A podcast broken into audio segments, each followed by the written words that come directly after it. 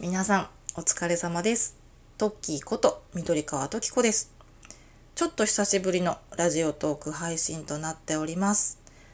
最近、喉がね、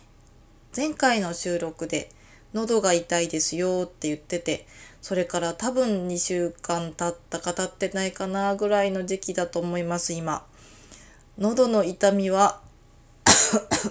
そうなんですよ。喉の痛みはですね、収まったんですよ。収まってきたんですけど、なんか喉のイガイガが胸の方に降りてきたというか、喉の下の方に降りてきて、若干これ気管支やられてるんじゃないかなぐらいの時期に差し掛かってまいりました。緑川時子でございます。はい。なんでしょうね。これほっといたらいけないような気もしつつ、ちょっとね、あの、だましだまし生活しているところです。なんか流行ってるんですかね、今、風。風なのかな？なんかカビとかもね、今の時期ね、気にしなきゃいけないっていう話ですよね。エアコンとか。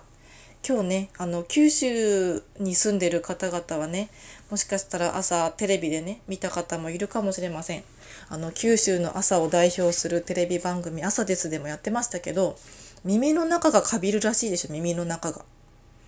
あの、水虫みたいな感じで、耳にカビが生えて、そっから炎症を起こして耳だれがしたり痛みが出たりってするみたいですよ今の時期。気をつけてください。耳もかびるこの季節。それはね人の体もね不調になるわなと思います。体も不調になったら心も不調になりますよね。なんかね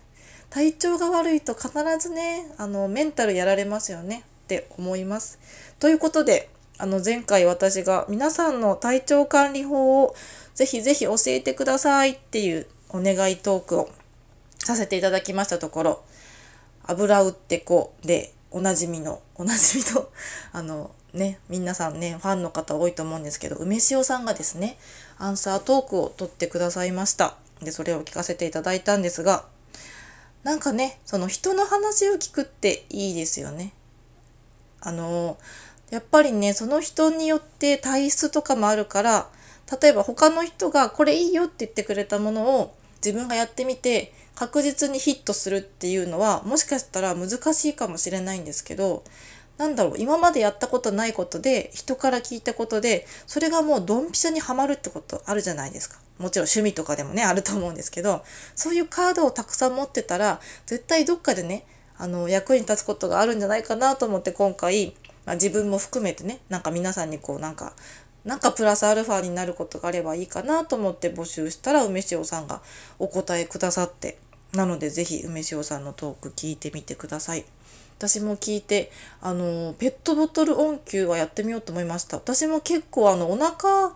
やられるとひどいんですよね。ちょっと前に嘔吐下痢みたいになった時があってその時本当にもうあの1週間ぐらい普通のものが食べれなかったんですよ。あの私福岡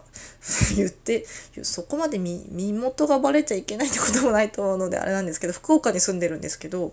そうなんですよ。あのうどんがね柔らかいんですよ。うどん博多のうどんって。だからその博多のうどんばっか食べてました。博多うどんっていうのかな？あの讃岐うどんとかってねコシが強いとかって言うんですけど胃がやられてる時やっぱ柔らかいそのうどんを食べて過ごしてとヨーグルトですね。ヨーグルトだけ食べて過ごしてたんですけどその時にちょうど季節の変わり目であの自販機にホットがなくなる。コンビニからもホットが消える時期だったんですよ。お茶とか。お茶とか。お茶とか。コーヒー。まあコーヒーは買わないですけどねそういう時はね。だから探し回っちゃったんですその時。お茶もあったかいのを探してコンビニ3軒ぐらいなんかあの、はしごしたこともあって、あったかいお茶を探しに。まあ、ちょっとすいません。まだちょっとね、まだちょっと怪しいんですよね。ほんとか、体調が。そう、お茶を探し回って、で、やっとなんか3軒目ぐらいでね、あの、まあ、そんなにね、体調悪かったんで、すごい走り回ってたわけじゃないんですけど、見つけて。だから、その、梅塩さんもちらっとね、ツイッターかなんかでお話もあったんですけど、おさゆを売ってほしいですよね。切実に。あの、おさゆじゃなくても常温の水でもいいから、コンビニ、結構ね、置いてあるとこもあるんですよね、常温の水。置いてもらえるといいかなって思ったりもしました。で、そんな今回は、実はツイッターでもちょっとつぶやいてたりはしたんですけど、私の子供の頃のお話おさゆから思い出したことがあります実は私ですね小学生の時に一つだけ保健室の思い出っていうのですごく覚えてることがあってそれがおさゆなんです。確か小学校何年生ぐらいかな？低学年ぐらいだったと思うんですけどあんまり保健室使った覚えがなかったんですよね。具合悪くなったらうちの親は自営業だったので結構すぐ迎えに来れるんですよ。だから保健室に行って休む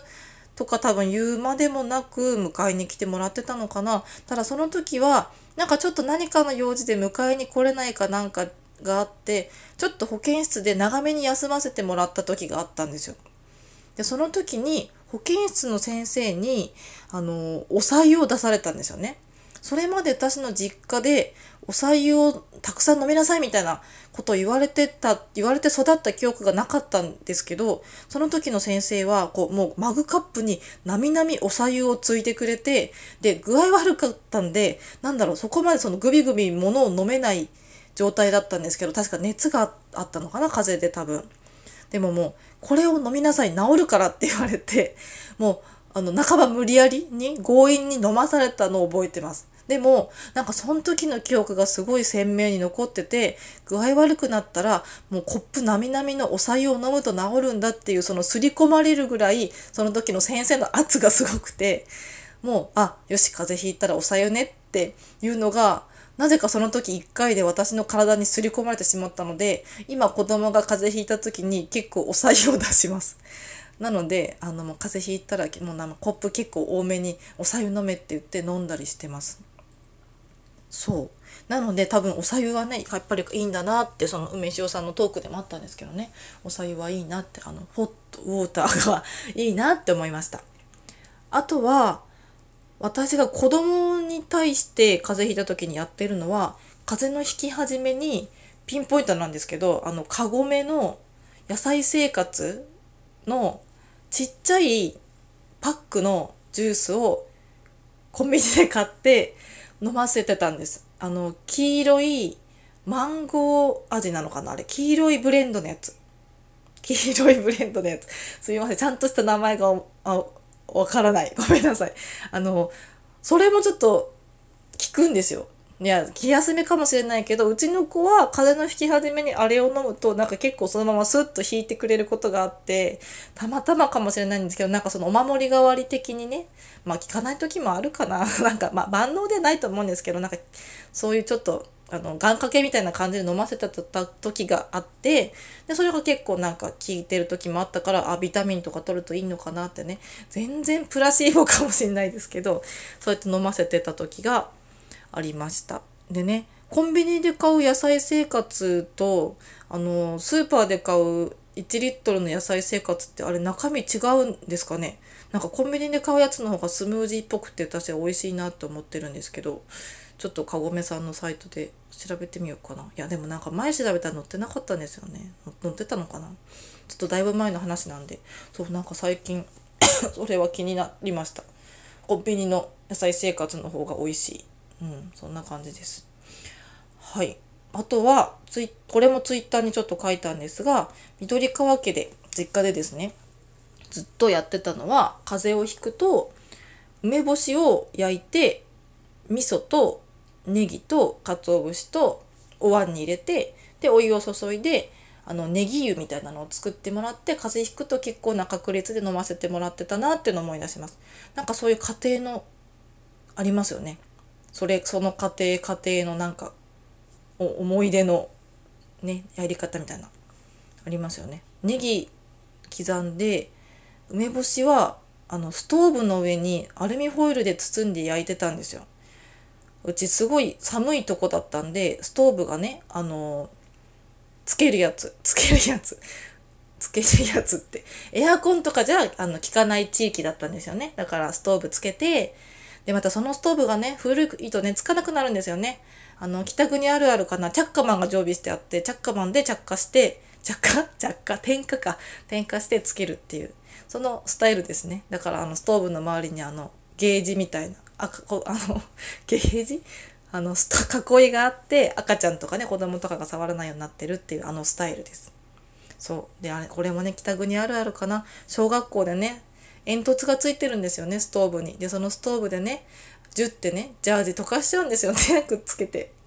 わかる人いるかな？きっとわかる方はね同じように北国出身の方なんじゃないかなって思うんですけどそうそんな話もしつつねついついね話が飛んじゃうんですよね。そういうそういう時なんですけれどもまあそういうところもねもしかしたらいやそんなね話が飛ぶところも面白いよなんてね思ってくれる人がいたら嬉しいななんて夢のように思いながらお話ししているところでございます。はいそうなんですよねだからいろんな方法を知ってたらもしかしたらねあなたに合った体調管理法があるかもしれないのでもし何かねあの体調管理法をね知ってる方がいたら twitter とかでね教えてくださっても全然 OK ですしそうこれね実はねそのあの子供がいるからせっかくだから子育てトークにつなげようと思うんですけど子育てもそうなんですよ。あの結構その子育てヒントみたいなサイトとか本とかにイヤイヤ期はこうするといいよとか書いてあるんですよね。でもちろんあのそれをやってうちの子にドンピシャやったいけるこれ当てはまるってこともあるんですけどそうじゃないことも多くてやっぱ人それぞれねロボットじゃないから人それぞれ違うからですね。だからまあいろんなね手段を知ってるとその中でよしうちに合うのはこれだぜみたいなことが見つかったりするのでやっぱりねいろいろねこうカードは持ってるといいなって子育てても思ったのでまあね体調管理とかでもね。まああとはね体調管理法を試すことでねなんかこう元気にねそれだけでテンション上がるぜみたいなことがあってもいいかなと思ったのではい。まとまらなくなっちゃったね。そういうわけで、今日もね、皆さん頑張ったと思うから、はい、皆様今日もお疲れ様です。